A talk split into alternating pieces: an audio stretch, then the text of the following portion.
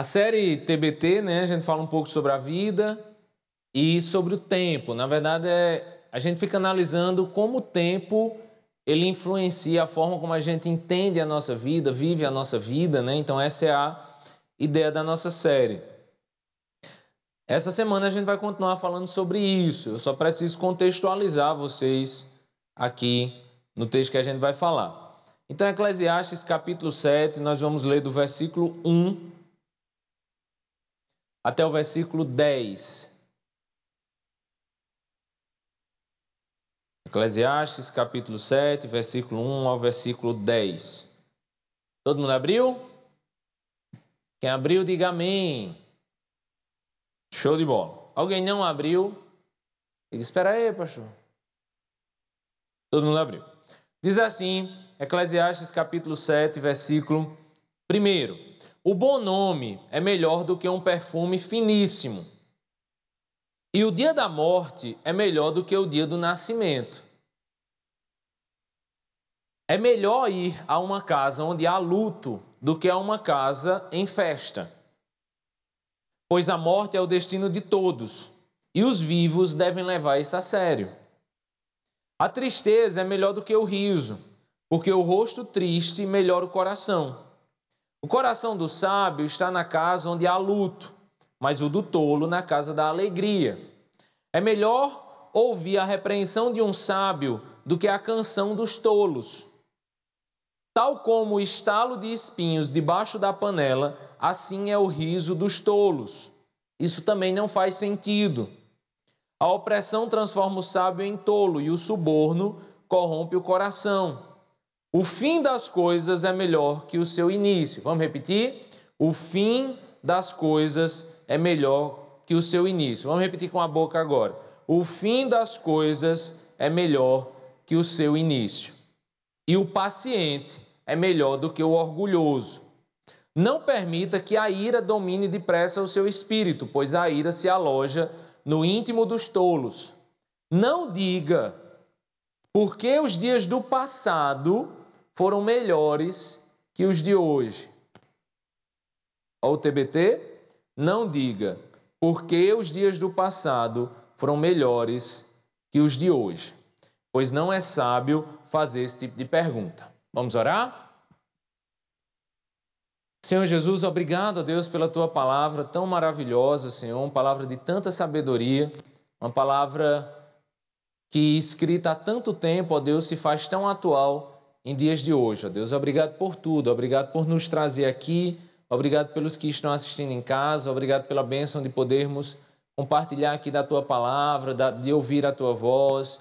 Já oramos a ti, já louvamos a ti, já agradecemos a ti e queremos a Deus agora ouvir a tua voz para que o Senhor nos oriente, o Senhor nos direcione naquilo que é o melhor para a nossa vida, ó Pai. É assim que nós te oramos e agradecemos por tudo. No nome santo de Jesus. Amém. Pessoal, eu queria que você continuasse com sua Bíblia aberta, porque eu quero ler um outro texto agora que vai servir de introdução para o texto que a gente acabou de ler. É o último versículo do capítulo 6. A gente leu o, capítulo 7, eu quero que você vá no último versículo do capítulo 6, porque ele faz uma ponte entre o capítulo 6 e o capítulo 7, que é o capítulo 6, versículo 12. Ele diz assim: Na verdade, quem sabe o que é bom para o homem?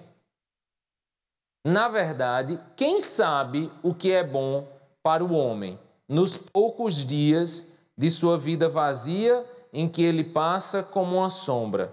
Quem poderá contar o que acontecerá debaixo do sol depois que ele partir? Essa frase de Salomão, quem sabe o que é bom para os homens, essa frase ela é a ponte entre o capítulo 6 e o capítulo 7. E aí eu quero iniciar fazendo uma introdução com você.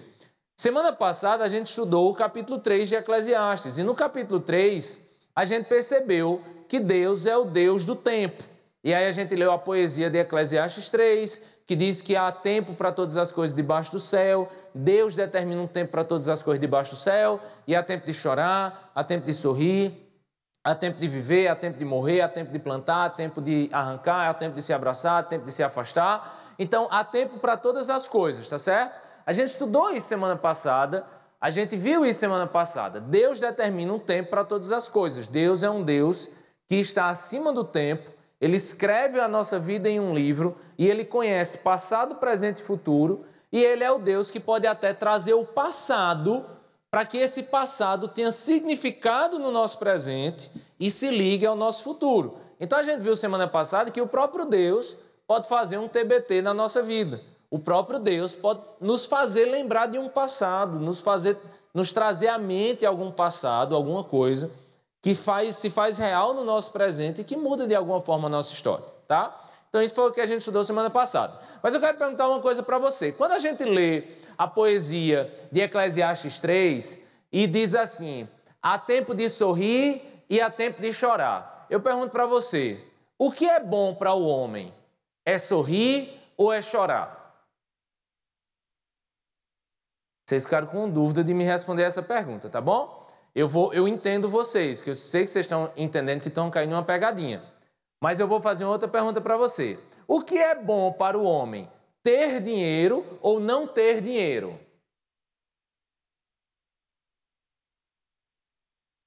Deus está vendo, tá? Vai pedir um salário para ele, aí Deus vai dizer: Mas eu vi você no culto. No culto você disse que não queria dinheiro, não. não é? Eu vou vamos responder de outra forma. Tá certo? Vamos responder de outra forma. Vou, é porque se levantar a mão você vai ficar com vergonha, né? Tá, deixa, deixa, deixa, deixa aí. O que é bom para o homem? Homem que eu digo homem ou mulher, tá? O que é bom para o homem ou para a mulher? Namorar ou tá solteiro?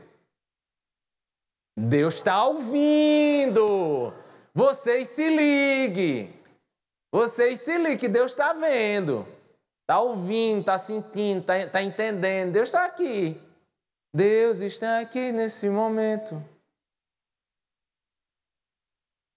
Então, é melhor para o homem casar e ter filhos ou estar sozinho.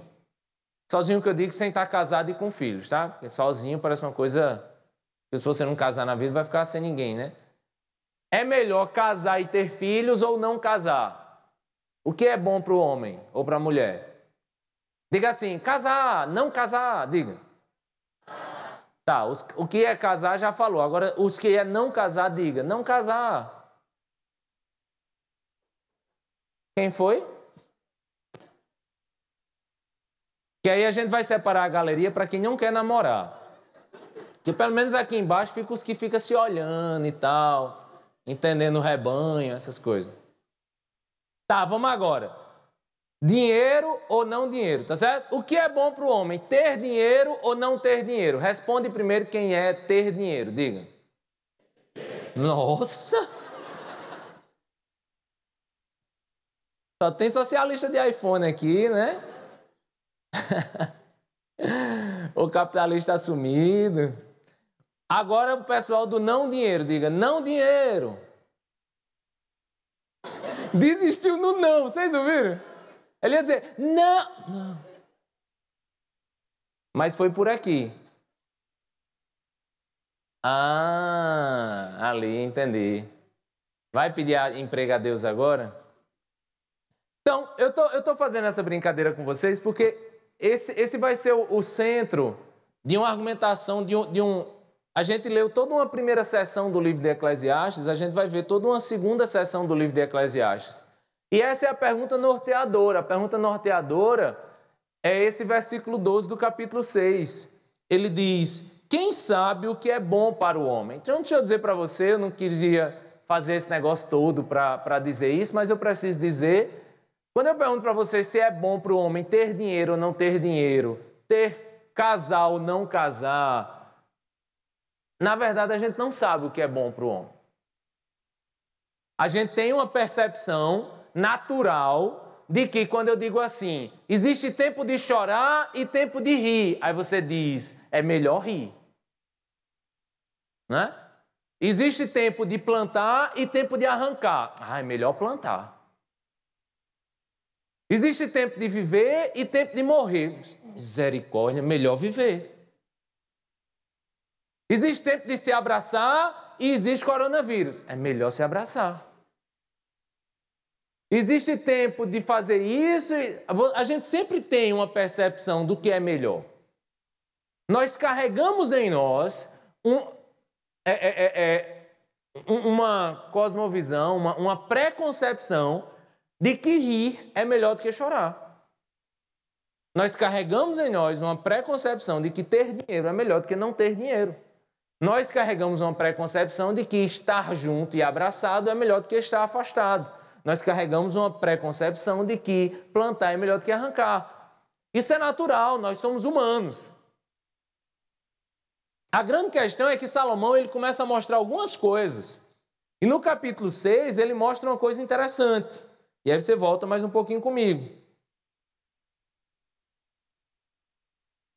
No capítulo 5, versículo 18, no capítulo 5, versículo 18, ele diz: Assim descobri que, para o homem, o melhor e o que mais vale a pena é comer, beber e desfrutar o resultado de todo o esforço que se faz debaixo do sol, durante os poucos dias de vida que Deus lhe dá, pois essa é a sua recompensa. A gente viu isso semana passada. A gente viu que esse livro ele não é fatalista, ele não é pessimista, ele não está dizendo aqui comamos e bebamos porque amanhã morreremos. Não, ele não está dizendo isso. Ele não está dizendo, ele não está sendo epicurista, ele não está sendo prazer pelo prazer. Ele só está dizendo o seguinte: Deus nos dá tempo de várias coisas. E ele nos dá recompensas boas nessa vida. E uma delas é poder sair com os amigos, comer, se divertir e tal. E isso é a recompensa que Deus nos dá. Deus, em alguns momentos, nos dá dinheiro e nos permite gastar esse dinheiro e nos permite ter alegria e ter felicidade e, e se divertir com coisas que esse dinheiro pode nos proporcionar. Então, isso é natural. Ter dinheiro não é pecado, né? gastar dinheiro também não é pecado, desde que não seja feito com excessos. Né? Os excessos, o pecado sempre está nos excessos. Se você gasta demais e é pródigo, é pecado. Mas se você também não quer gastar nada e você é, é amarrado, é suvina, é mão de vaca, você também está em pecado. Mas se você usa esse dinheiro com discernimento, equilíbrio, e esse dinheiro lhe proporciona coisas boas na vida, aproveite isso. Aproveite isso, se divirta, viaje, coma açaí, sabe? Gaste, é bom, é bom, com, com discernimento, com equilíbrio e tal, isso não é problema nenhum. Mas se você acha que ter dinheiro sempre é bom, Salomão diz no capítulo 6, no versículo 1: Vi ainda outro mal debaixo do sol que pesa, que pesa bastante sobre a humanidade. Deus dá riquezas, bens e honra ao homem, de modo que não lhe falta nada que os seus olhos desejam, mas Deus não lhe permite desfrutar de tais coisas e outro as desfruta em seu lugar isso não faz sentido, é um mal terrível. Ele vai falar mais sobre isso no restante do capítulo, mas o que ele vai dizer aqui é o seguinte: ei, nem sempre ter dinheiro é bom. Não ache que a felicidade está no tempo de ganhar dinheiro e a tristeza está no tempo de perder o dinheiro. Nem sempre ter dinheiro é bom. O que é bom para o homem ter dinheiro ou não ter dinheiro? Não sei. Porque existem pessoas que Deus consegue, Deus as abençoa com dinheiro, mas também as abençoa com a bênção de usufruir disso. Mas existem pessoas que ganham dinheiro e essas pessoas não conseguem nem usufruir disso. E para essas pessoas o dinheiro não é nada de bom. Não é nada de bom. É muito interessante perceber isso, é muito fácil perceber isso quando você vai em sociedades altamente consumistas, quando você vai nos Estados Unidos ou quando você chega em alguns países da Europa, países que têm uma, uma, uma, uma possibilidade, uma capacidade de vida plena, de ter tudo. Né? Na verdade, os Estados Unidos, ele, ele, ele, ele, ele lhe permite esse tipo de coisa. Você chega nos Estados Unidos, vê camisa lá, eu estava falando com um amigo desses dias, fui nos Estados Unidos, achei uma loja que vendia camisa de tal marca por um dólar. Eu não acredito, não. Foi, eu fiz. E tu comprou quantas? Ele, 30. Tu já pensou que quer comprar 30 camisas? Você vai usar uma camisa por dia e você vai passar um mês sem usar a mesma camisa? Já pensou um negócio desse? Eu lembro que a primeira vez que eu fui nos Estados Unidos, e eu levei muito dinheiro, eu levei uns 100 dólares. Eu não sabia que 100 dólares podia fazer tanta coisa naquele país. Eu comprei uma caixinha, gente, de Bluetooth assim linda, 5 dólares. 5. A época, fazia, eu comprei um pendrive de, de, de 20 gigas. Vixe, top, topado o negócio. 2 dólares. Aí eu fui comprando as coisas, sabe? Tu sabe quantas vezes eu usei essa, essa, essa caixinha de Bluetooth de som? Nenhuma vez. Na verdade, eu percebi que não tinha lógica eu comprar uma caixinha de som. Por que eu vou comprar uma caixinha de som? Porque eu, porque eu vou botar o povo para ouvir minha música. Mas na hora eu comprei. E eu lhe digo com toda certeza, não estou brincando não, eu nunca nem liguei essa caixinha de som. Eu achei uma bolsa térmica, gente, linda, para você botar lanche e, e, conservar, tá entendendo? Botar uma banana, botar um suco, entendeu? Aí vim para o trabalho com ela. Linda, gente, a bolsa. 6 dólares. Nunca usei. Nunca usei. Eu comprei um livro incrível, um comentário bíblico, assim, que era o comentário da Bíblia inteira. Esse foi muito caro, foi 15 dólares. Nunca li. Até porque em inglês sempre me dá preguiça de ler. Eu vou levar um mês para fazer uma pregação com ele. O que é interessante nisso, né, quando você se abestalha e sai fazendo essas coisas, é meio que a realidade, para a gente, é uma realidade de ir lá uma vez na vida e, e, e, e viver isso. Mas para quem vive lá, eu acho que é meio que se fala nesse texto, sabe? Algumas pessoas, elas têm total condições, elas têm tudo o que elas precisam. Elas têm tudo. Se elas quiserem comprar um celular de última geração, vai lá e compra. Se ela quiser comprar um não sei o que, vai lá e compra. Só existe uma coisa interessante em, em muitas dessas pessoas. Elas ganham dinheiro, elas têm o dinheiro, elas têm condições de comprar as coisas, mas elas não se alegram com isso. Isso não as satisfaz. Na verdade, o que a Bíblia diz é que algumas pessoas Deus dá bens, Deus dá dinheiro, Deus dá tudo, mas Deus não permite que elas se satisfaçam com isso. Se você se perguntar por que Deus permite isso, Deus permite isso para que essas pessoas entendam que elas podem ter todo o dinheiro do mundo, mas que não existe satisfação plena em nenhuma dessas coisas. Que essas coisas em si elas não são nada e que ter muito dinheiro em si ela não é nada. Porque algumas pessoas se esforçam demais para conseguir determinadas coisas, mas não conseguem nem aproveitar. Existem outros exemplos. Existem pessoas que entram em dois, três empregos. Você faz um curso, dois empregos, três estágios, e não sei o quê, e faz tudo que tem que fazer e tal, e você não tem alegria nenhuma na sua vida. E aí você diz, ah, eu queria esse emprego, aí Deus dá. Ah, eu queria agora isso aqui, Deus dá. Ah, eu queria agora tal coisa, Deus dá. Aí no final você para, olha para a sua vida, você está estressado, doente, morrendo, e aí você diz: Eu não encontro alegria em nada disso. Eu não encontro alegria em nada disso que eu consegui. Eu não encontro alegria nas coisas que eu ganhei, porque essas coisas não me trazem nenhuma alegria. Então a primeira coisa que ele diz, e ele vai passar o capítulo 6 inteiro dizendo, é: nem sempre aquilo que achamos que é bom é bom para nós. Esse é o capítulo 6. Nem sempre o que achamos que é bom é verdadeiramente bom para nós. Você sabe disso.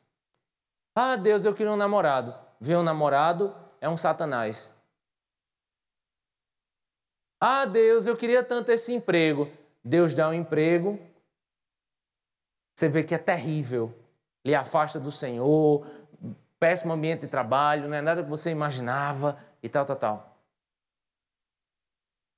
Quantas pessoas lutam para passar num determinado curso, começa a fazer o curso e percebe que aquilo não é nada bom para ele.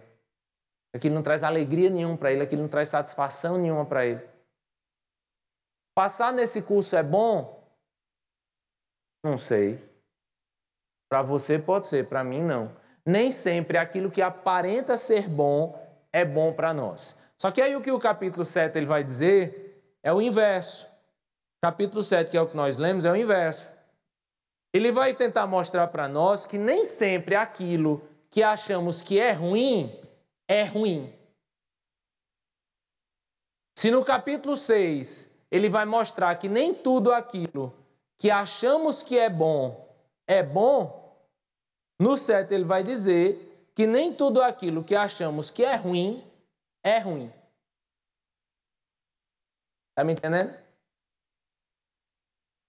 No capítulo 6 você pode achar que é bom ter dinheiro, mas era ruim. Para um, algumas pessoas. Para algumas pessoas. No capítulo 7, o que você acha que é ruim é bom. Vamos ver? Capítulo 7. O bom nome é melhor do que um perfume finíssimo. E o dia da morte é melhor do que o dia do nascimento. É melhor ir a uma casa onde há luto do que a uma casa em festa, pois a morte é o destino de todos, os vivos devem levar isso a sério. A tristeza é melhor que o riso, porque o rosto triste melhora o coração. O coração do sábio está na casa onde há luto, mas o do tolo na casa da alegria. É melhor ouvir repreensão de um sábio do que a canção dos tolos. Tal como o estalo de espinhos debaixo da panela, assim é o riso dos tolos. Isso também não faz sentido. Estalo de espinhos, eu imagino uma palha queimando e que ela faz aquele barulho todo, aquele fogo bem alto, mas logo se dissipa. Né? Aí ele vai dizer que, tal como o estalo de espinhos debaixo de uma panela, assim é o riso dos tolos. Isso também não faz sentido. Então Salomão ele começa trazendo três coisas aqui, pelo menos três coisas, que nós sempre achamos que é ruim, mas que ele vai dizer que é bom. A morte é bom ou ruim? Lógico que você vai dizer que é ruim. Ser repreendido por alguém é bom ou ruim? Naturalmente você vai achar ruim. Chorar é bom ou ruim? Naturalmente você vai dizer que chorar é ruim. Só que Salomão ele começa a mostrar aqui algumas coisas. Ele começa a mostrar que aquilo que nós preconcebemos como ruim, nem sempre é ruim. Vamos pensar um pouquinho nisso? Ele diz que o bom nome é melhor do que um perfume finíssimo. Perfume finíssimo era um perfume que se passava em cadáveres. Né? Então, quando a pessoa morria, se passava um perfume para ficar bem cheiroso. Um velório cheiroso. O que era comum, logicamente, era que quanto mais rica a pessoa, mais boticário era. Quanto mais pobre a pessoa era, mais alfazema era. Então, a comparação dele aqui é o seguinte: mais vale um bom nome do que um perfume finíssimo. Ele vai dizer: mais vale no dia da morte um bom nome do que um cadáver cheiroso mais vale no dia da morte a história dessa pessoa e o nome que ela construiu e, e, e todo o caminho que ela percorreu. Isso é muito mais, muito mais valioso em um velório do que um caixão bonito, em outras palavras. E ele vai dizer que o dia da morte é melhor do que o nascimento. E o dia da morte é melhor do que o nascimento, porque no dia da morte você chegou naquilo que é o início de uma eternidade. E, é, e que é muito melhor do que o dia do nascimento, porque no dia do nascimento você ainda vai viver todos os pesos que existem nessa vida. Porque entre a vida eterna e essa vida, a vida eterna é muito melhor. Apesar de preconcebermos a morte pior do que a vida. Mas a morte em Jesus e ir para a vida eterna é muito melhor do que essa vida. O próprio Paulo diz isso em uma de suas cartas, quando ele diz que era muito melhor partir e estar com o Senhor. Ele, meu irmão, amo vocês, gosto mais de vocês, entrego minha vida a Deus por vocês, mas é muito melhor para mim partir e estar com Cristo, partir e estar com o Senhor. Mas se eu estou aqui com vocês, é porque essa é a vontade de Deus para minha vida. O dia da morte também é melhor, e a morte é melhor do que a vida também, porque a casa onde há velório é, uma, é um lugar melhor do que a casa onde há festa. Porque a morte, ela nos permite reavaliar a nossa vida. A morte, ela nos permite repensar a nossa existência. É, na, é, é no velório, é na, na casa do velório, onde eu consigo entrar em um lugar onde eu chego e as pessoas estão verdadeiramente querendo viver algo real, querendo entender a vida, querendo entender a existência, querendo entender em que lugar elas estão na, na história da vida.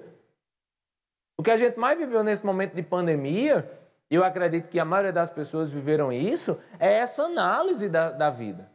É entender a temporalidade da vida. Não é normal você estar tá todo dia na TV vendo cemitérios abertos e sabendo que mil pessoas morreram todos os dias no seu país de uma única doença. Eu não sei você, mas eu, eu perdi pessoas, amigas, amigos de, de universidade, perdi parentes nesse período de pandemia, e tudo isso me faz parar um pouco e pensar na minha vida. E talvez a minha pergunta aqui principal para vocês é: a pandemia é bom ou ruim? Viver tudo isso que nós estamos vivendo, cadeirinha separada, máscarazinha no rosto e tal, tal, tal. Isso é bom ou ruim? A gente que já amaldiçoou o coronavírus desde o primeiro dia que ele apareceu, desde a China a gente já amaldiçoava ele lá para a China. Agora fica amaldiçoando aqui cara a cara. Porque é ruim, porque é ruim. Eu lhe pergunto, é bom ou ruim? A casa do velório, ela é uma casa que é, é mais valiosa e é melhor do que a casa do riso, porque na casa do riso, gente, é superficialidade. Na casa do riso são máscaras. Bela sai com umas engraçadas, né? Uma delas foi: Papai, quando é que acaba esse momento das máscaras, essa festa das máscaras? Quando é que vai acabar essa festa das máscaras? Essa, que festa? Essas férias das máscaras férias para ela porque não está assistindo aula, né? Presencial. Papai, quando acaba as férias das máscaras? Aí, essa semana ela fez, papai, quando é que as coisas vão estar tá limpas de novo? Né? As tomadas, as maçanetas, as portas do elevador, né? Que é tudo, não pega, não pega, por quê? Tá sujo. Tá sujo. Eu fiquei, eu digo tanto que as coisas estão sujas, né? Que eu, ela ficou com isso na cabeça, né? Pai, vivi cinco anos da vida para do nada tudo ficar sujo, né? Quando é que tudo fica limpo de novo, papai? Sabe, é bom ou ruim? Esse momento é bom ou ruim? Muitas vezes a gente vive os tempos da vida, né? Esse é o passo da pregação de hoje. Semana passada você entendeu que tem tempo para todas as coisas. Mas talvez você saiu daqui dizendo: Ah, Deus, eu anseio pelos dias do riso. Oh, Senhor, me, me leva aos dias de me ajuntar às pessoas. Oh Deus, me leva ao dia em que eu vou ter dinheiro. Né? Mas a questão hoje é: qual é o tempo bom? De todos os tempos que nós vivemos, qual é o tempo bom? Qual foi o melhor tempo da sua vida? Qual foi o melhor momento da sua vida? Qual é o melhor TBT da sua vida? É hoje? Você vive hoje o melhor momento da sua vida? Talvez você diga não. Mas a primeira coisa que Salomão diz é: não ache que a morte ela é pior do que a vida. A morte nos ensina. A morte nos faz ter um encontro conosco, com nossas realidades, com nossas verdades. Eu disse dia desse que nessas férias das máscaras do coronavírus, a gente nunca viu tanto as pessoas sem máscaras. Sem máscaras existenciais, entendeu? Porque é nesse momento de tristeza que a gente tira as nossas máscaras, é nesse momento de tristeza que a gente corre para o Senhor, é nesse momento de angústia que a gente procura ao Senhor, é nesse momento de, de desespero que a gente diz: Espera aí, como é que está a minha vida? Espera aí, e minha vida? Como é que está a minha vida? Como é que está a sua vida? Nesse tempo de máscaras, como é que está a sua vida? Nesse tempo de morte, quantas vezes você já parou e pensou sobre a sua vida? Agora que não estamos nos entorpecendo com coisas que tinham antes, agora que tantas coisas boas foram tiradas e chegamos nesse momento ruim, é nesse momento ruim que a gente consegue reavaliar nossa vida, reavaliar quem somos, reavaliar seus, nossos relacionamentos, reavaliar o que, é que a gente está fazendo para a nossa vida, reavaliar nosso relacionamento com nossa família, com nossos pais, com nossos irmãos, sabe? Reavaliar tudo. A casa do velório é uma casa que traz muito mais sabedoria do que a casa do riso. E falando do riso, o choro, ele é muito melhor do que o riso. O choro, ele é muito melhor do que o riso, porque o choro, em, em, na grande maioria das vezes, olha para mim, o choro, na grande maioria das vezes, tem significado. Rir, gente, você ri qualquer coisa. Rir, você ri qualquer besteira. Rir, muitas vezes, é apenas o estalo dos espinhos debaixo da panela. Eu posso botar um meme aqui, você vai cair na risada. Você vai cair na risada. Você pode estar triste, mas se eu botar um meme aqui, você vai cair na risada. Qualquer um, bota aquele meme do gordinho lá rindo. Você vai rir. Entendeu? Você vai rir.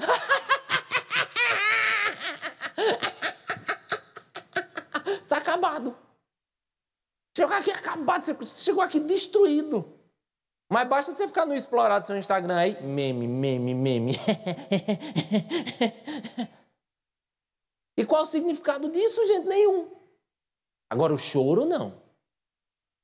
O choro não. O choro ele tem uma profundidade, gente.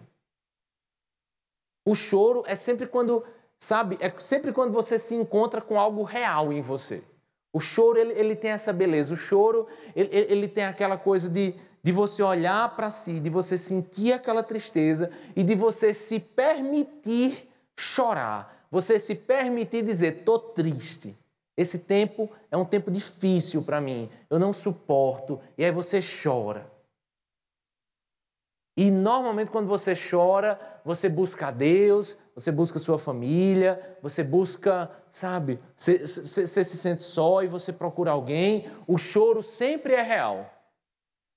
Você assiste um filme, aí aquele filme, sabe, fala de uma coisa importante para você, aí você assiste, aí chega na hora, aí você chora. Eu assistindo Velozes e Furiosos, vixe, chorei demais no final. Frozen, Frozen 2. Nossa, gente, Elsa, Quinto Elemento, nossa, fiquei. Toy Story 4, meu Deus, o outro foi embora, vixe. Estão ligados que eu só assisto filme de criança agora, né? Sabe, você olha ali e fala, caramba, amizade, pá, aquilo, aquilo é importante para você, aí você chora.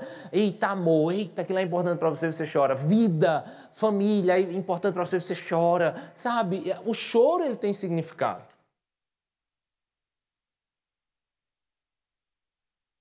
Eu vou concluir isso tudo para vocês, espere só um pouco. A exortação, gente, é melhor do que o afago. Você acha que é ruim quando seu pastor, quando um amigo seu chega para você e diz assim: rapaz, acaba esse namoro sem futuro? Oxe, tu não é minha amiga, não? Sou, por isso que eu estou dizendo. Gosto de você, não. Eu gosto da amiga que me alisa em qualquer coisa que eu faça.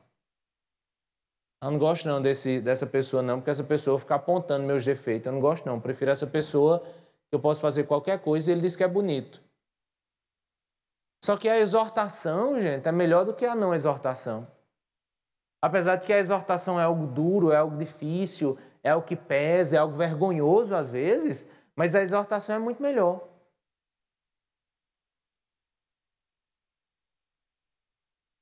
Um, grande coisa, encerrando essa, essa parte toda que eu estou falando, é que depois que eu comecei a entender esse texto, li esse texto, e essa semana foi bem impactante para mim nisso.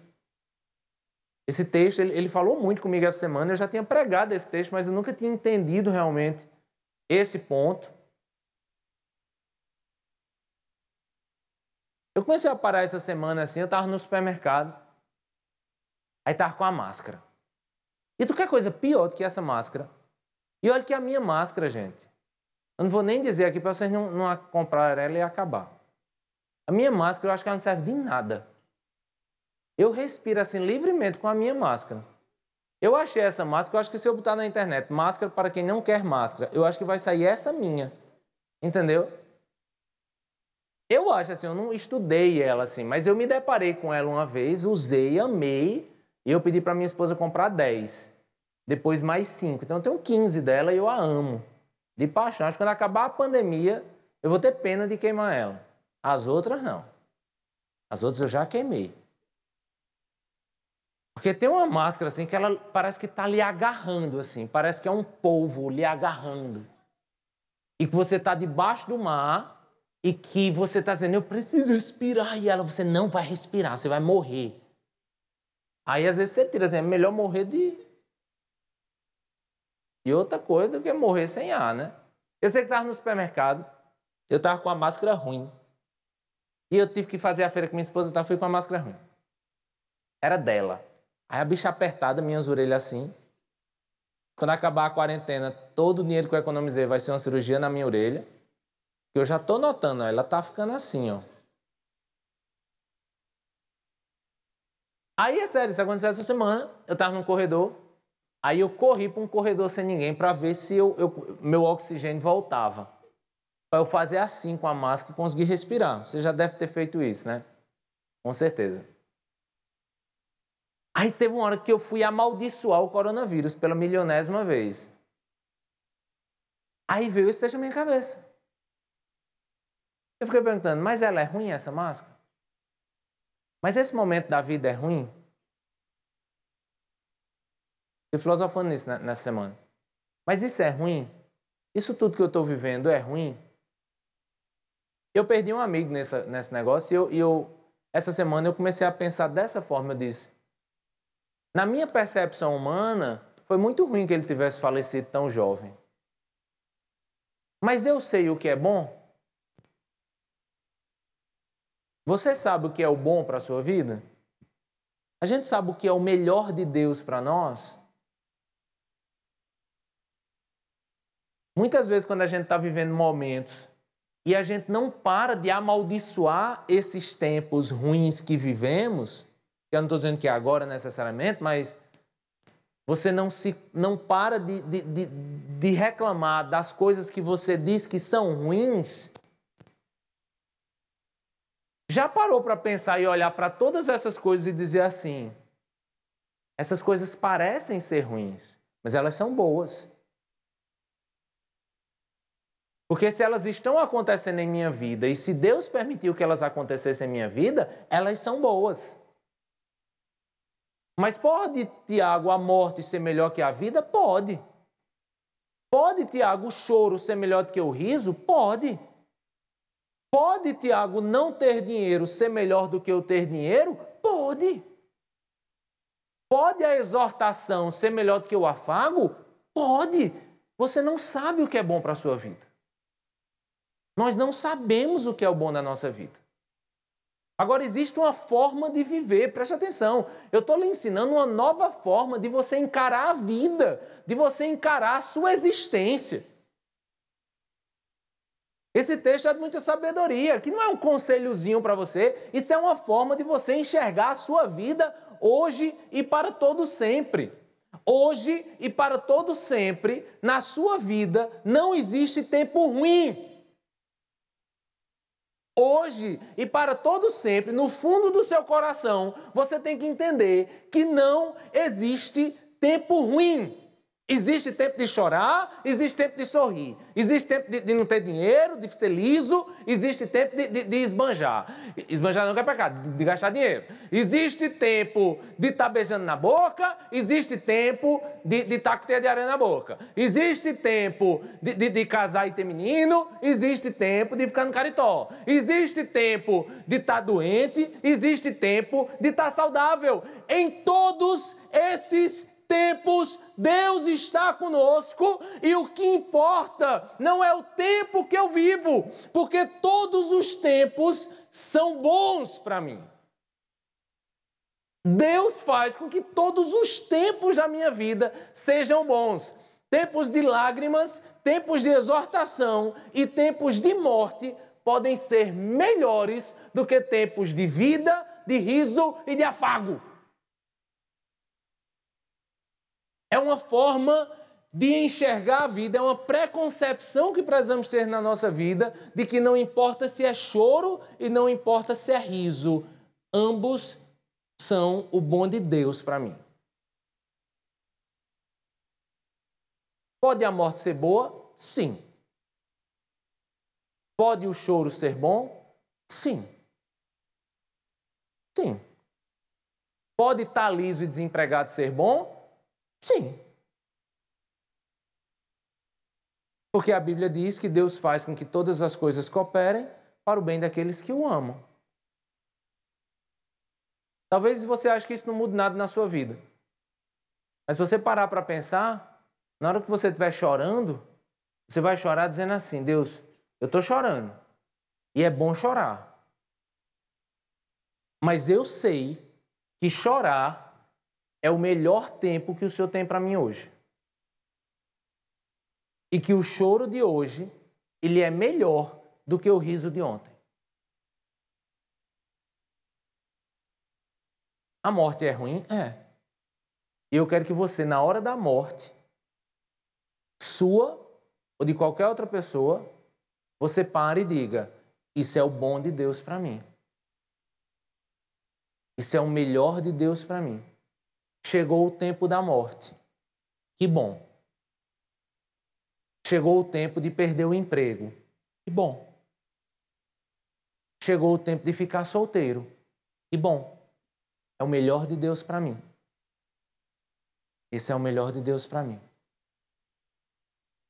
E aí, quando ele diz que existem coisas que aparentam ser ruins, mas na verdade são boas, ele chega no versículo 7 e ele diz o seguinte: vamos, vamos ler comigo, esse versículo 7 é extremamente importante capítulo 7, versículo 7.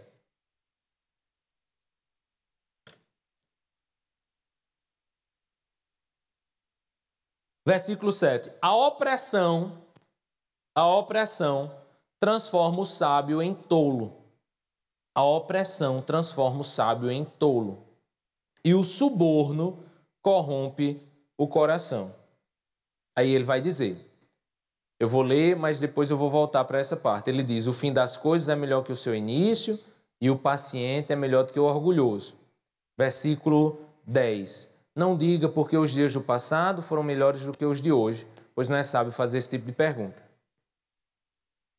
O que ele quer dizer no versículo 7, quando ele diz a opressão transforma o sábio em tolo, é porque ele está dizendo o seguinte: preste atenção.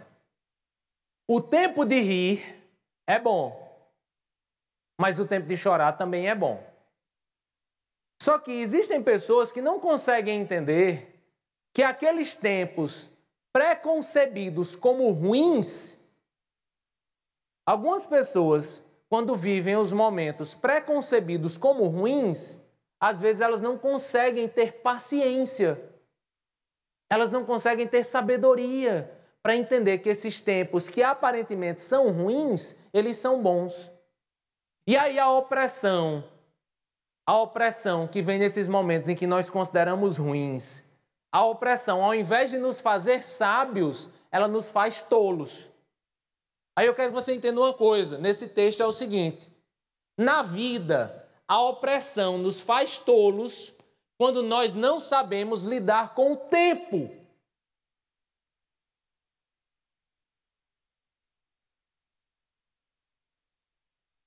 Nesse texto, a opressão ela nos faz tolos quando nós não sabemos lidar com o tempo.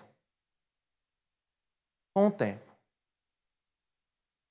É muito interessante isso porque ele diz que essas pessoas são sábias. Só que veja, um crente, um crente, ele pode ser tolo e ele pode se tornar tolo quando ele não sabe lidar com o tempo. A vida e o tempo são duas coisas totalmente ligadas nessa série e nesse texto. A forma como nós lidamos com o tempo e com os momentos difíceis da vida e com as opressões da vida pode nos fazer tolos. E a primeira coisa que pode nos fazer tolos, porque não sabemos lidar com o tempo, é quando ele diz no versículo 8: o fim das coisas é melhor que o seu início, E o paciente é melhor que o orgulhoso. O fim das coisas é melhor do que o seu início. Isso é totalmente contrário a tudo que, que, que a gente vive. Quem já viu dizer que o fim das coisas é melhor do que o início? O que é melhor, começar ou terminar? O que, é que vocês acham? O que é melhor, começar ou terminar? Terminar ou começar? Estão em dúvida, gente? Tem gente que é viciada em começar as coisas. Porque começar é bom. Começar é bom. Alguém começou namoro aqui? Alguém está namorando há um mês? Um mês. Ali quem? Ah, meu Deus, está sendo entregue. Eu estou entregando ali. Olha, começaram a namorar, coisa linda. Vocês estão namorando há um mês, é? Há quantos dias? Diz aí. Diz, diz, diz pra gente. Vixe, ela caiu numa risada ali. Já já vai chorar. Chorar é melhor do que rir. Diz, quanto tempo? Quanto tempo? Quanto? Eu aqui, homão, meu Deus. Palmas, gente, palmas.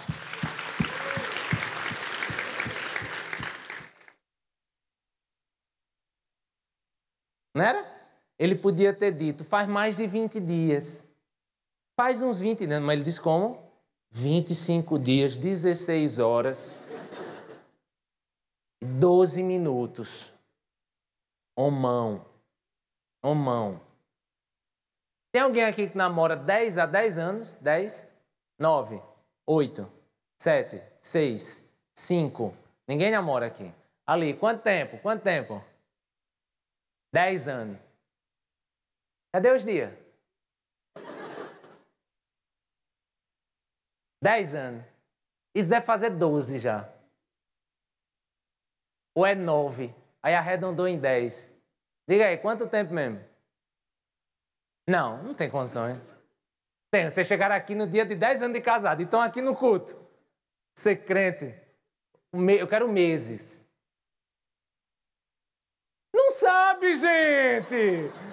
Vão ter uma DR?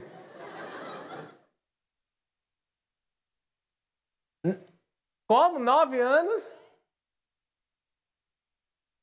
Não é dez anos. Não é dez anos. E Deus sabe se tu estiver mentindo, viu? Se tu estiver dando um chute aí. Olha, gente. Um mês, três dias, isso não faz nenhuma diferença. É tudo dez anos. Há quanto tempo? Dez anos. Daqui a seis meses, é dez anos. Daqui a três anos, está quanto tempo? Dez anos. Mas ali não. 25 dias. Para o pessoal lá em cima, 33 dias não faz diferença, não. Mas para você faz. Entendeu? Porque no começo é assim, gente. Ele, estão, ele estava pegando na mão a distância. Ele estava assim, eles estão com todo assim, ó.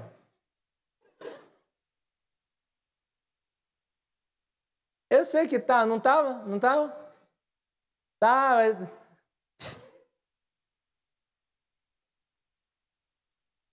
Qualquer coisa da mensagem.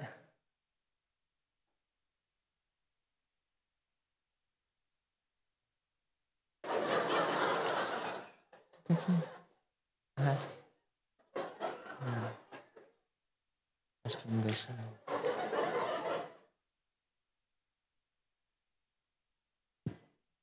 Te amo. No meio da mensagem, no meio da mensagem. Certeza, vai olhar o WhatsApp. Vai olhar o WhatsApp. Aí, também te amo. Emojizinho. Dez anos de namoro. Mãe. É capaz de ir embora do culto, sair entrar no carro e dizer, eu vim só para esse culto.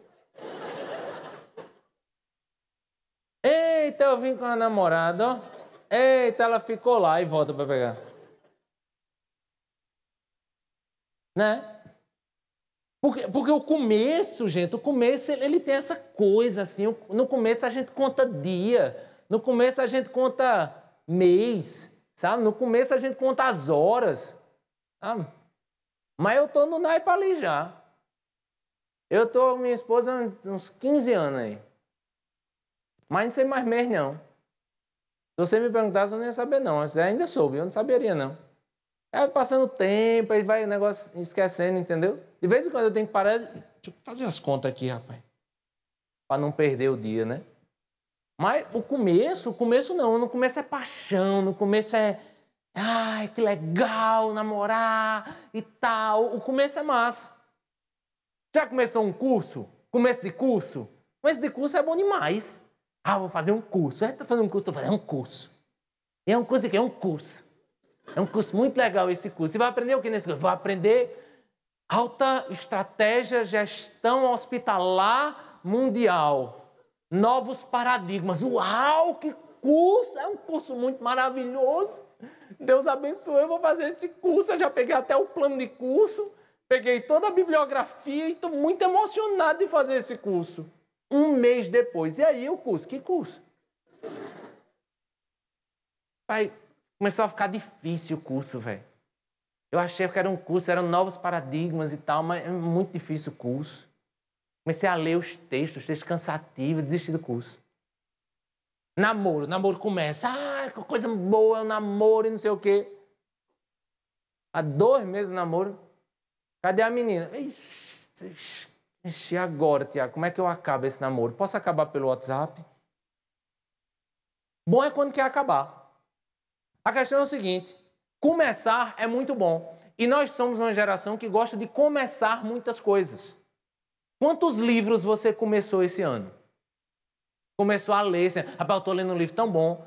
É, é. Diz o quê? Rapaz, no prefácio diz um negócio muito legal. Cara, tem um, um prefácio dele assim, não, ou é no prefácio ou é no capítulo 1. Entendeu? Eu estou lendo, eu tô lendo um livro, eu estou lendo um livro. Já ouviu essa expressão? Ah, porque eu estou lendo um livro. Estou lendo 10 livros. Só leu o prefácio de 10 livros. Não terminou de ler nenhum. Quantos livros você começou a ler? Quantos terminou? Quando terminou? Quando chegou até a última, última capa assim, acabou. Puf, fechou.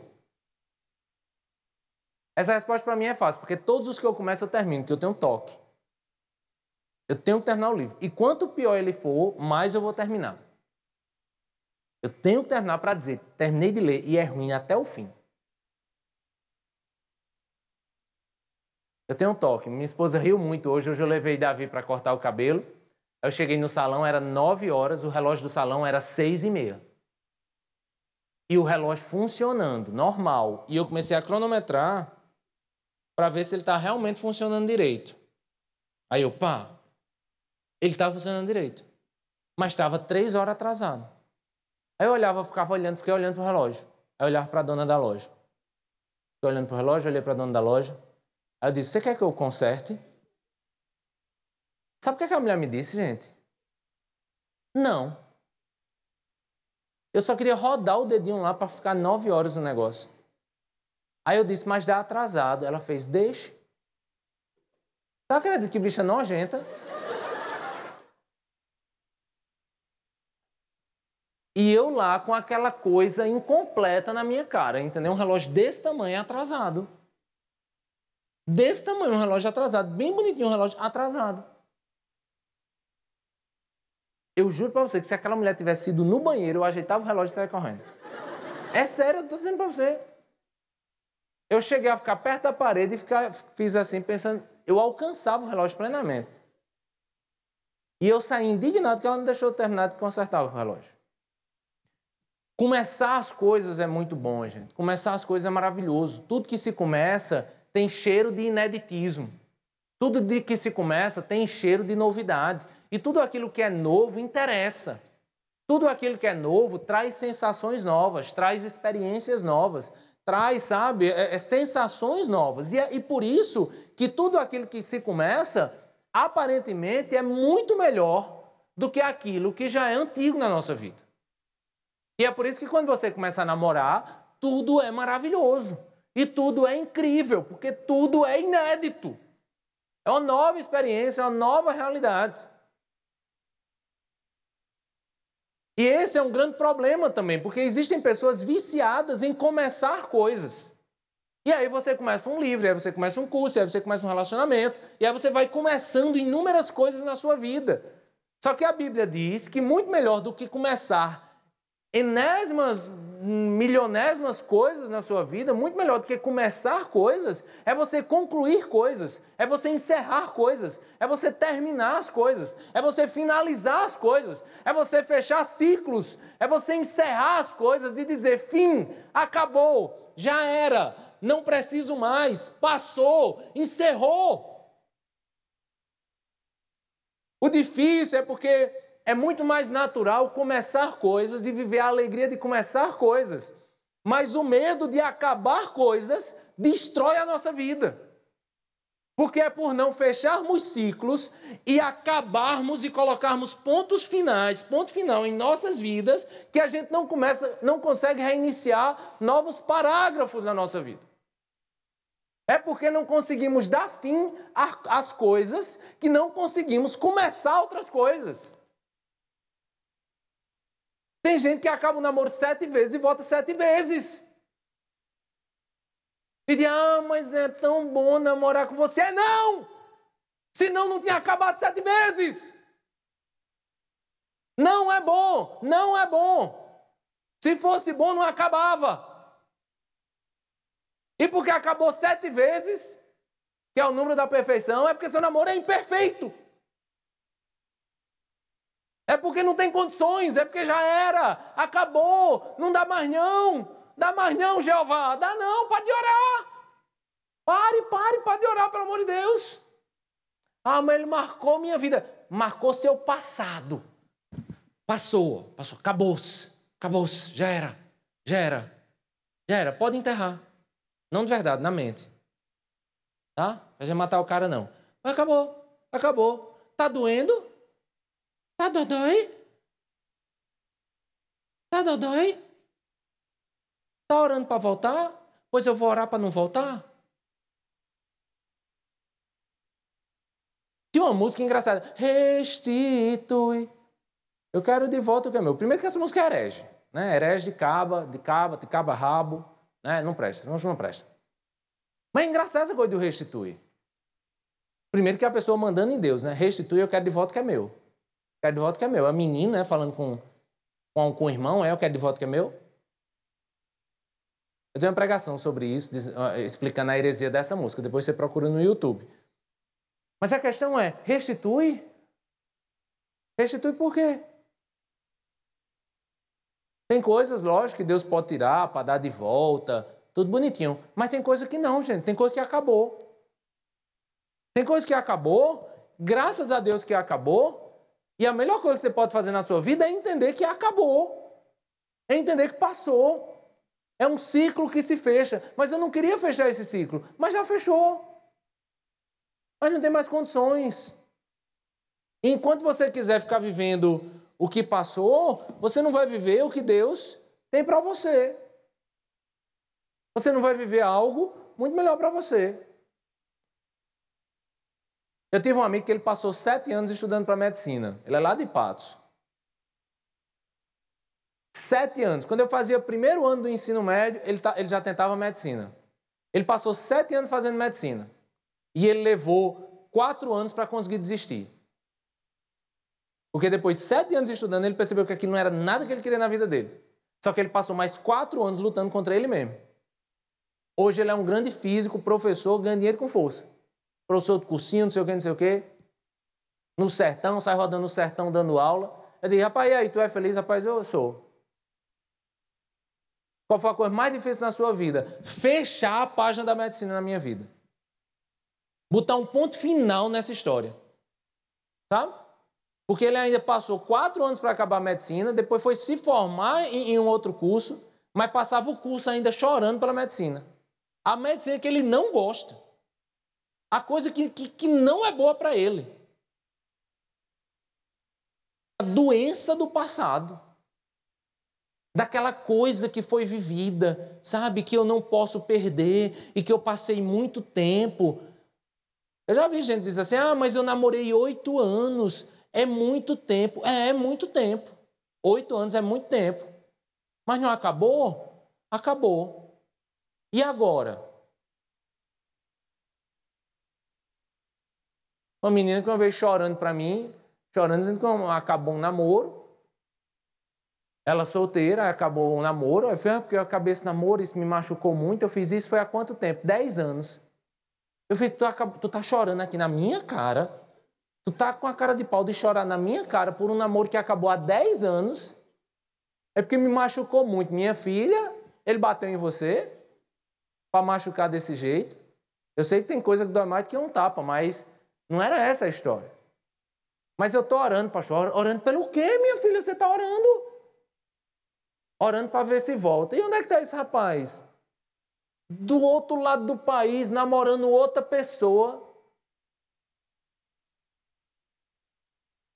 Você tem noção quão doentio é isso? Você tem noção quão doentio é, é, é, é, não, é não conseguirmos fechar ciclos, é não conseguirmos encerrar histórias, é não conseguirmos botar ponto final nas coisas.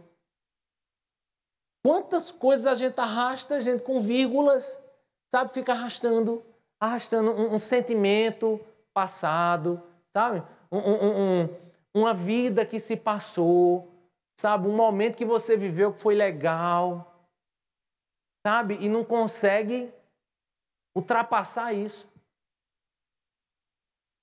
Eu lembro que até minha adolescência, meu pai ele, ele, ele ganhava muito bem. Ganhava muito bem, a gente vivia bem, tinha dois carros em casa e tal. Aí meu pai inventou de comprar um apartamento aqui em João Pessoa, a gente morava em Paz, ele comprou um apartamento em João Pessoa, levou um calote, um calote não, levou um golpe. Aí pagou o advogado, o advogado deu um golpe nele também. E aí é tal, tal, tal. A nossa vida, a partir dali, financeiramente se destruiu. Financeiramente se acabou. E eu lembro que para mim, como eu era criança, e eu, essa fase riquinho, eu vivi enquanto criança, e criança nem percebe essas coisas, não mudou muita coisa para mim, não. Tá? Não mudou, não. Para mim era. Era criança mesmo e eu não percebi. Enfim, eu não percebi tanto. Eu percebi, mas não me, não me chocou tanto. Mas minha irmã mais velha, não. E minha irmã mais velha, ela foi adolescente riquinha. Adolescente dos seus 13, 14, 15 anos.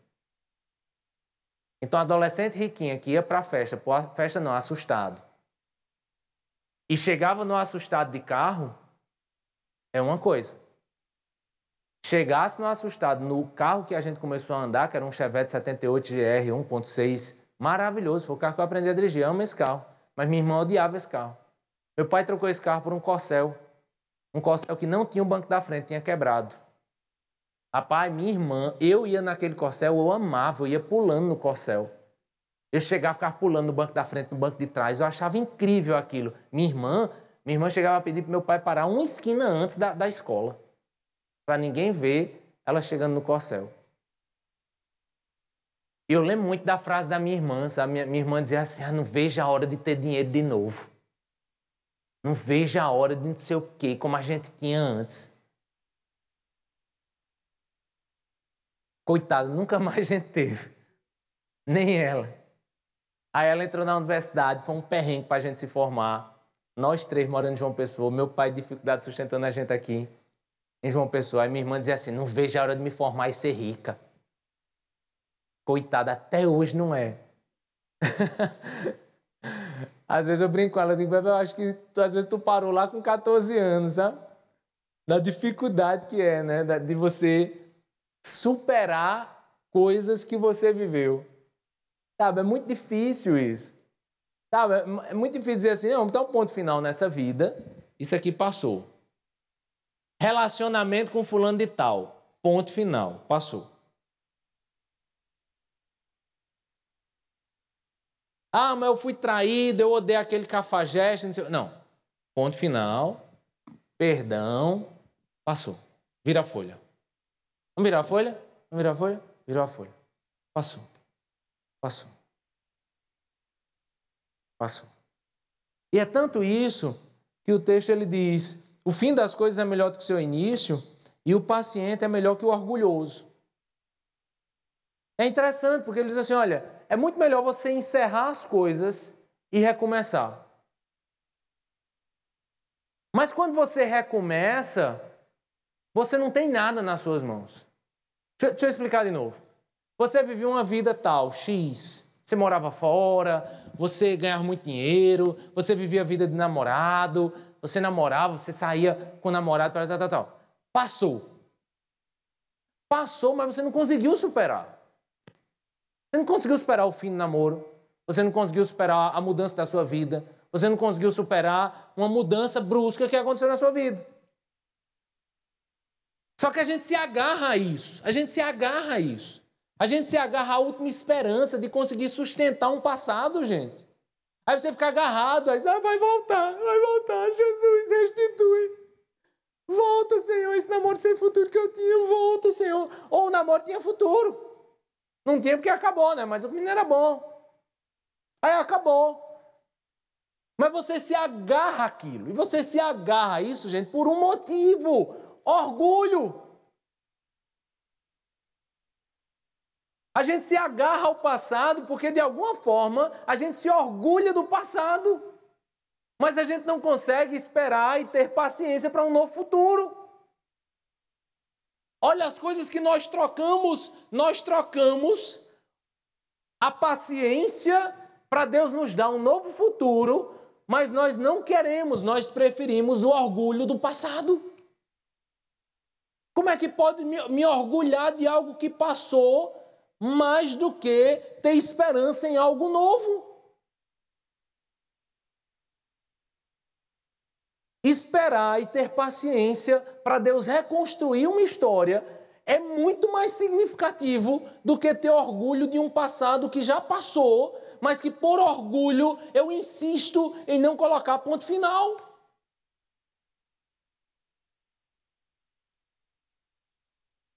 A opressão torna sábios em tolos quando pessoas sábias não sabem lidar com o tempo e com o fim das coisas. E quando nós não sabemos colocar ponto final nas coisas por causa do orgulho, e trocarmos o orgulho pela paciência de esperar por algo novo, nós nos tornamos tolos. O tolo, ele não sabe colocar ponto final nas coisas. O tolo, ele não deixa, com seu orgulho, não se permite colocar ponto final nas coisas. Ele, se agarra na última esperança que ele tem de trazer o passado de volta, ao invés de abandonar o passado, fechar o ciclo e seguir adiante. E aí, para encerrar, ele diz, versículo 10: Não diga, não diga, dois pontos, porque os dias do passado foram melhores que os de hoje. Não diga, porque os dias do passado foram melhores que os de hoje pois não é sábio fazer esse tipo de pergunta. Eu vou encerrar, tá? Lembra que eu estou batendo com vocês o que é bom? Bom é o presente? Bom é o passado? Bom é agora? Ou bom é o que era? Algumas pessoas, quando começam a viver o choro, a exortação, a morte, a doença, o fim, o término. Algumas vezes, quando a gente começa a viver esses momentos da vida, a gente tem a tentação de olhar para o passado e dizer: lá atrás era melhor. Tão ruim esse presente, eu preferi o TBT. Aí fica postando TBT. TBT do tempo de rico. TBT, ah, TBT em Paris, ah, como era bom viajar. TBT comprando dólar no, no, no shopping, ah, como era bom comprar dólar. TBT no cinema, ah, como era bom ter alguém para ir para o cinema, dado mão dada, comendo pipoca. Eu comia doce, ele comia salgada. A gente saia com o capacete do Star Wars. TBT, o namoro já acabou há 10 anos. Era o Star Wars de 78 que ele estava assistindo. Acabou lá atrás, mas ele ainda lembra. Ah, tá aqui, ó, guardando aqui o sabre de luz que a gente usou 30 anos atrás. Ah, era tão bom o passado, né? Aquele, aquela época, era tão legal aquela época. Eu escrevi um texto um tempo, eu falei, quando a saudade ela se torna um problema. Saudade é uma coisa boa, lógico. Saudade é algo natural até. Mas às vezes a saudade ela se torna uma coisa meio doentia, sabe? É quando eu digo que a gente se torna saudosista. Né? A saudade não é um problema. O problema é quando essa saudade ela começa a, a se tornar sempre melhor do que o presente. É quando o TBT ele é melhor do que o presente. É quando eu prefiro viver no passado do que viver o presente. É quando eu me agarro ao passado com medo de botar um ponto final nele e viver o presente. É quando eu prefiro ficar rodando na roda gigante do passado do que sair dela e seguir a vida. E eu tenho esse problema de ser muito saudosista. E eu lembro que, já contei para vocês, que no, no, dia que meu filho Davi nasceu, minha tia faleceu. No mesmo dia, e foi muito forte para mim, foi muito difícil. Eu não pude ir a Patos no período, né, porque eu estava com um filho recém-nascido. Um mês do falecimento eu fui. E é engraçado porque eu tenho uma mania de falar de Patos, não sei se vocês já perceberam isso. Né? Às vezes, de vez em quando, as pessoas notam que eu sou de Patos.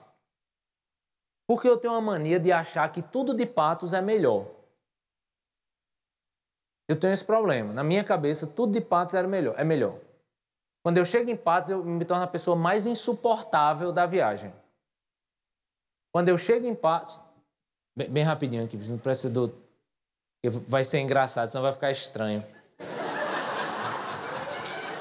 Deixa eu... Mas já já começa, já já começa.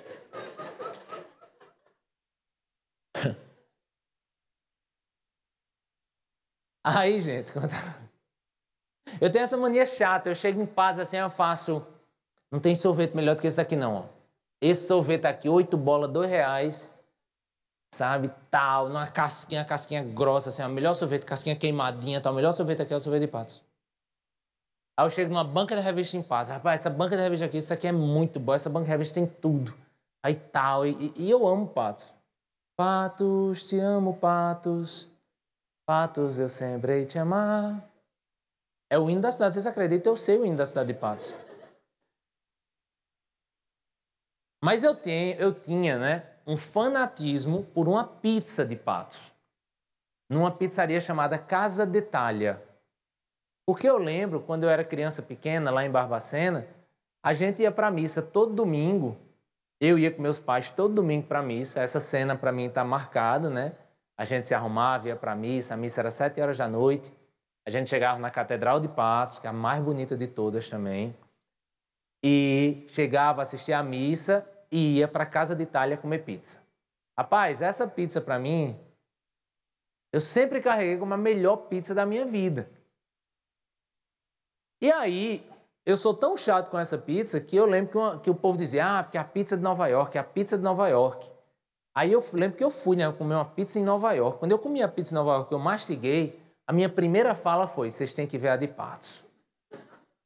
É sério, quem estava comigo lá, eu, eu disse isso. É, é, boa, Tiago? É boa, mas não é da Casa Itália, não. Aí nesse, nesse dia, né, que, esse período, né, que minha tia faleceu e tal, eu voltei em Patos.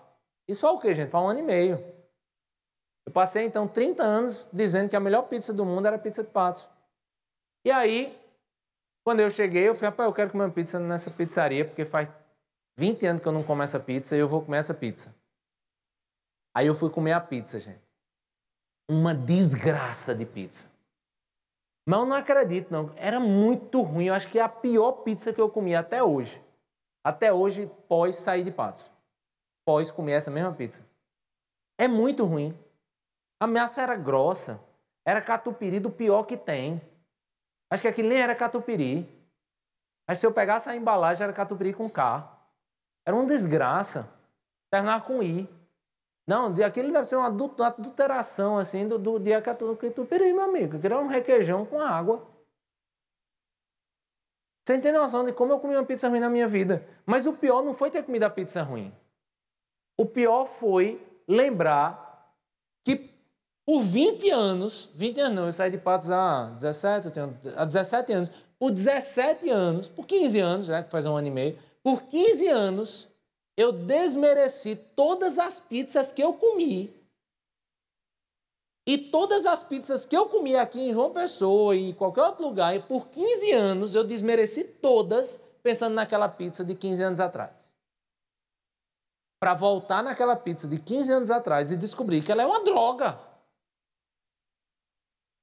Agora eu descobri uma coisa, e eu entendi uma coisa, que eu entendi lendo o livro de C.S. Lewis, Cartas do Diabo ao Seu Aprendiz. No livro de C.S. Lewis, Cartas do Diabo ao Seu Aprendiz, Satanás ensina um demônio a fazer uma mulher cair. É um livro engraçado, né? De, de, de C.S. Lewis e tal. E o demônio, Satanás, diz assim pro demôniozinho: Ó, oh, vá naquela mulher e faça com que tudo que ela viva em sua vida, ela pense que no passado era melhor. Toda vez que essa mulher tomar um café, que ela pense, ah, lá atrás esse café, meu café era muito melhor. Se ela viajar para um lugar que ela pense que no passado ela fez uma viagem melhor. E aí o demôniozinho diz: Mas como é que isso pode fazer ela cair? E aí o satanásão diz assim: Você não sabe o quanto pessoas acorrentadas no passado se tornam presas fáceis no presente. No final, a grande questão é que nada pode concorrer com aquilo que foi inédito na nossa vida. As coisas inéditas, elas são poderosas em si mesmas, não porque elas foram necessariamente boas, mas porque elas foram as primeiras. Você lembra do seu primeiro beijo na boca? Que desgraça foi aquilo? Você lembra? Tu não sabia onde botava a língua. Aí tu mordeu o dente dele. Ele com mau hálito, boqueira.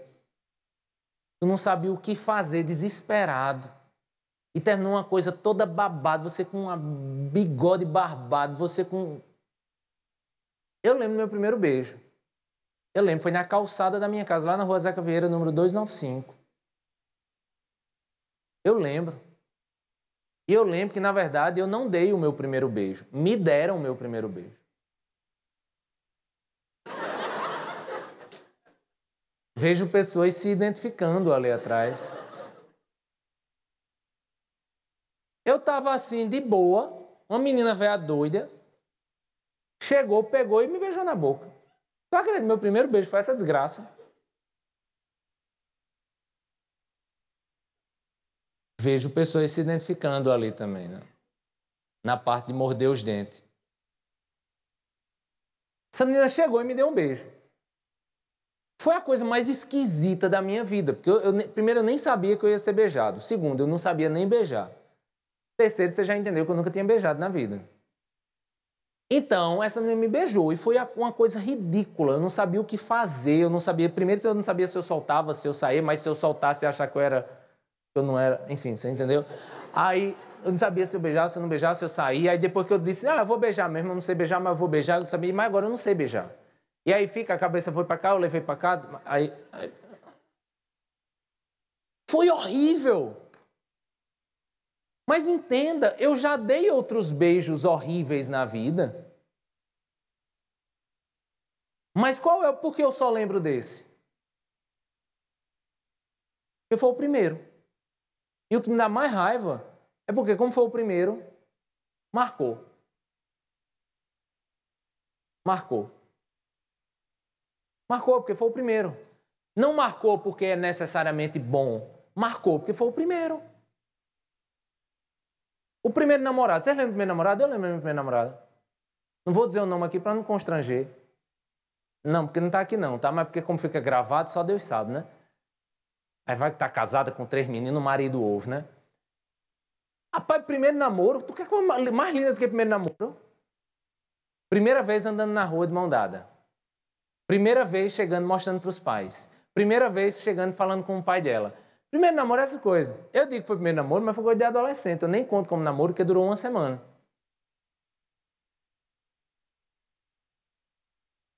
Porque namoro de verdade, eu só namorei minha esposa e a gente casou. Mas antes foi um fica mais demorado. Eu não era crente. A gente meio que foi ficando, foi, mas foi ali, primeiro namoro, né, da adolescente e tal. Mas eu lembro, primeira vez levando para casa, primeira vez saindo, primeira vez na escola andando de mão dada. Ei, é moral, não é não? Ei, ei, vocês já viveram isso? Isso, só, só uns viveram, coitado. Então, você chegar assim de mão dada na escola. Aí os boys, eita, véi! Tá namorando, tá namorando, são cabas sério agora. Uma semana acabou. Mas é engraçado, porque é o primeiro. É o primeiro. Foi massa o namoro? Não, foi uma droga. Vocês viveram alguma coisa significativa nesse namoro? Não. Pode até ter vivido. Mas qual é o problema? se torna inesquecível. Mas não se torna inesquecível porque foi bom. Não se torna inesquecível porque prestou. Não se torna inesquecível porque era de Deus. Não se torna inesquecível porque foi a melhor coisa do mundo. Se tornou inesquecível porque foi inédito. Porque foi o primeiro. Foi o primeiro, pode não ter sido o primeiro namoro, pode não ter sido o primeiro beijo na boca, mas pode ter sido o primeiro relacionamento mais significativo. Pode ter sido o primeiro curso que você fez, pode ser a primeira alguma coisa que você fez. Entenda uma coisa: nem tudo na vida que nós supervalorizamos, nós supervalorizamos pelos motivos certos. Às vezes nós supervalorizamos por uma questão da vida. Foi o primeiro, foi massa, foi mais profundo, foi mais significativo, foi em Los Angeles, foi em Paris, foi em Patos. Mas não foi bom em si, não era né, significativo em si. E por que você fica sustentando um passado, achando que é bom, só porque foi inédito? Só porque foi o primeiro? Só porque de alguma forma foi legal para você? Mas acabou. Acabou. Acabou. Eu dei aquele primeiro beijo sem futuro, dei. Foi inesquecível? Foi. Por quê? Porque foi o primeiro. Mas aquele passou. E Deus me deu uma esposa. Primeiro namorado. E eu vivi outro primeiro beijo, que não foi o meu primeiro beijo. Mas Deus o tornou tão significativo, não. Deus o tornou muito mais significativo do que o primeiro. Porque se você aprender a colocar pontos finais em sua vida, você vai entender que Deus pode fazer as segundas coisas serem muito melhores do que as primeiras. Talvez não seja inédita, porque as segundas coisas não são. Mas com certeza ela pode ser muito mais significativa. Ah, o grande problema é que as segundas coisas, elas só acabam quando a gente permite que as, permite que as primeiras coisas passem.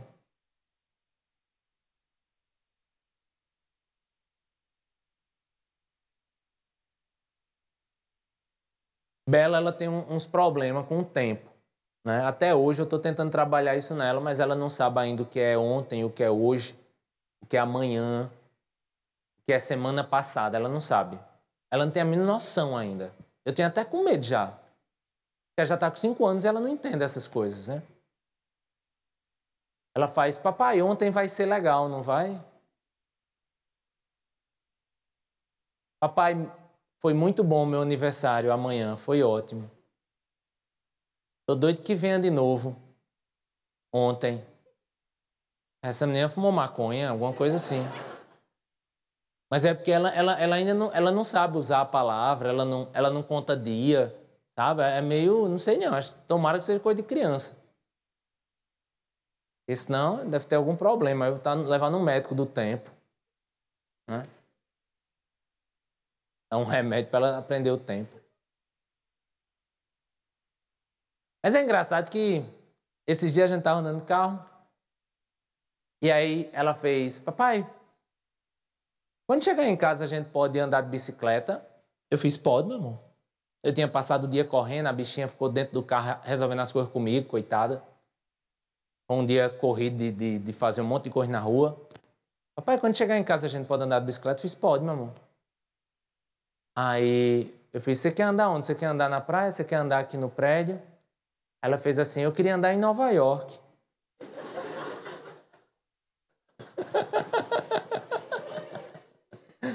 Eu falei, essa menina não entende nem do tempo, nem do espaço, né?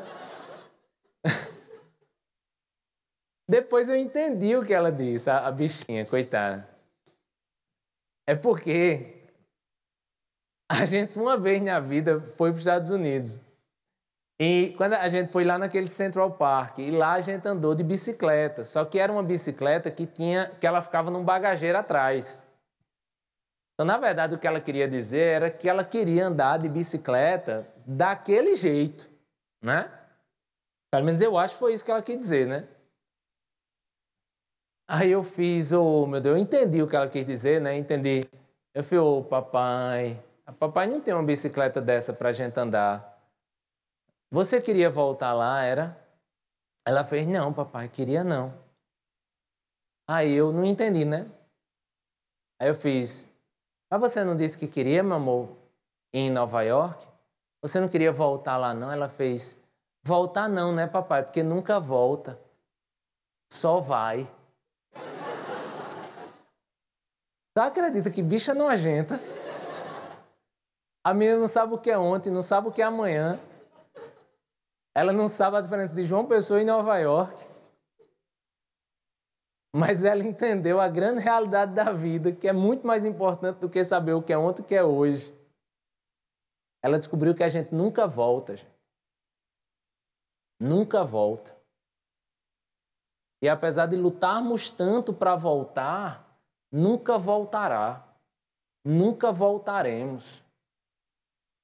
E a não ser que Deus traga os TBTs para fazer sentido às nossas vidas, como eu disse semana passada, a não ser que o próprio Deus resgate TBTs e faça com que esses TBTs se liguem ao nosso presente, dê sentido ao nosso presente e nos leve ao futuro, a não ser nessa circunstância, a gente nunca volta e a gente nunca voltará e o TBT, ele pode ser uma simples saudade, ele pode ser uma simples lembrança, mas o TBT ele nunca pode ser mais do que isso na nossa vida.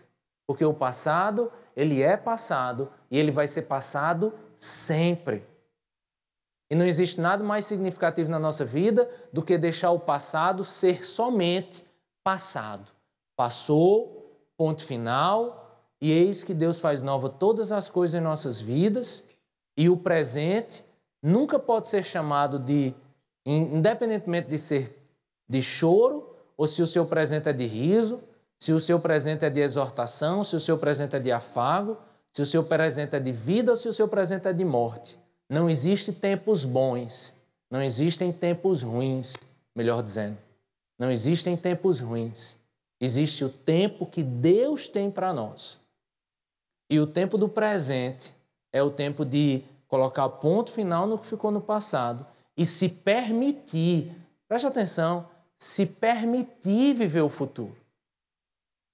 Permita-se colocar ponto final nas coisas entenda que nunca voltaremos. Mas sabendo que nunca voltaremos, saiba que Deus quer nos levar para lugares muito mais altos, para lugares muito melhores. Coloque ponto final na sua vida. entenda que não é sobre ser tempo ruim ou se é ser tempo bom, mas é de saber que o nosso Deus sempre continua sendo bom. Não importa se choramos não importa se rimos. Não importa se temos dinheiro, não importa se não temos dinheiro. Não é bom ou ruim o tempo. O tempo sempre vai ser bom, mesmo que seja ruim, porque o nosso Deus, ele continua sendo bom. Que Deus nos abençoe.